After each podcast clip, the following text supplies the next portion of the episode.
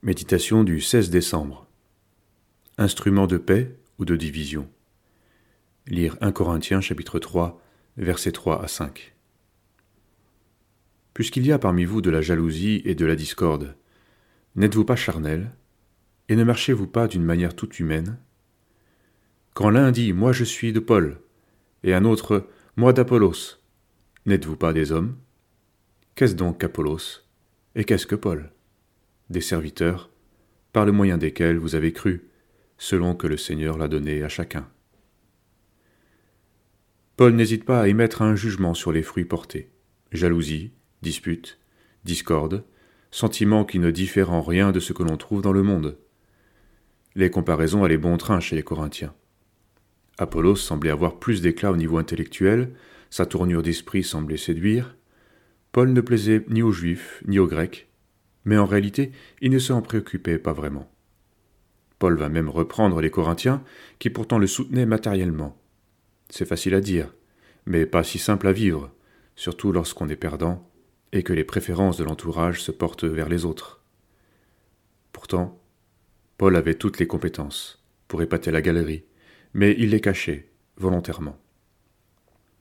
On ne gère pas l'Église comme on gère une entreprise, à la manière d'un manager ou d'un leader l'homme doit disparaître au profit de la gloire de Dieu.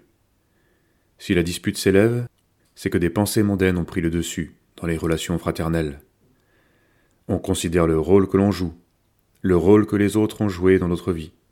Si notre action participe à la destruction de l'Église, alors nous portons une grave responsabilité. Nos jugements, nos vengeances, nos préférences peuvent être éléments de destruction. Nous prenons alors le risque de faire tomber notre frère, pour lequel Christ est mort. Peu de gens acceptent de restreindre leur liberté pour ne pas faire tomber leurs frères. Un plus ancien n'est pas obligé de surveiller et de contraindre le jeune qui arrive. La confiance et la bienveillance sont de rigueur pour qui cherche l'unité et la paix de l'Église. Quelqu'un a dit que la religion chrétienne se résume par un mot sacrifice. Celui qui cherche à exercer la charité chrétienne sait qu'il devra renoncer à lui-même, même s'il pense avoir eu raison. Notre réaction à la contrariété est l'indicateur.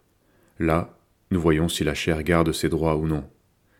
Rien de ce qui peut compromettre l'œuvre de Dieu ne doit être conservé. L'œuvre de Dieu est si grande que mes revendications personnelles doivent être considérées comme ridicules et surtout nocives, car des frères peuvent en être blessés. La cause du Seigneur et de son œuvre nous conduit à accepter la croix pour nous-mêmes. Devenons des hommes faits par la force que le Seigneur nous accorde, connaissant la valeur des choses et devenant des ferments d'unité.